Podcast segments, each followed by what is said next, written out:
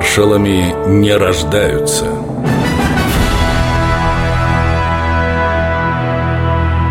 Семен Буденный. В 1903 году его призвали в армию, в Приморский драгунский полк. Буденный воевал с японцами, отличился во время Первой мировой, за что получил повышение по службе.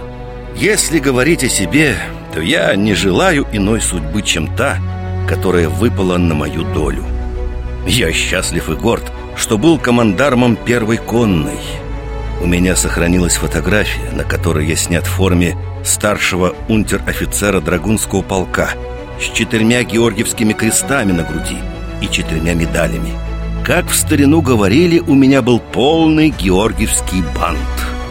На медалях отчеканен девиз «За веру, царя и отечество» Но мы, русские солдаты, воевали за отечество, за Россию, за народ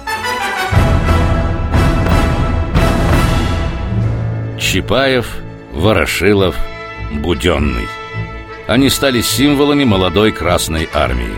Про них слагали легенды, сочиняли анекдоты. Семен Михайлович, ты что, с ума сошел? Я запрещаю это делать. Даже не думай. Сталину было от чего злиться. Однажды Буденный решил лично проверить, как хранятся боеприпасы. В частности, патроны для винтовок. Полководец по неосторожности поднес к ним папиросу. Порох внезапно загорелся, опалив один ус, который навсегда остался седым.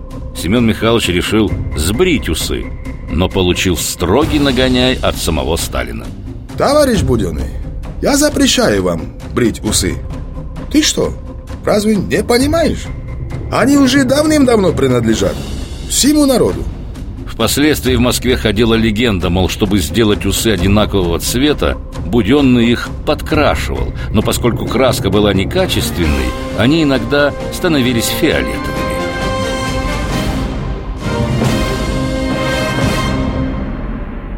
Маршал Буденный прожил 90 лет, почти век. Его похоронили с почестями у Кремлевской стены. Рассказывают, что именно в тот день в кавалерийском манеже Министерства обороны в Хамовниках происходило нечто особенное. Это все конь Семена Михайловича по кличке Софист.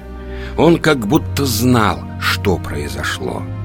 Я впервые в жизни видел, как плакала лошадь. Из ее глаз ручьем текли слезы.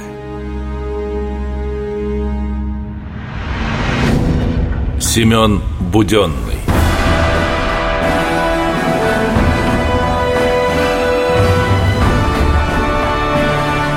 Маршалами не рождаются –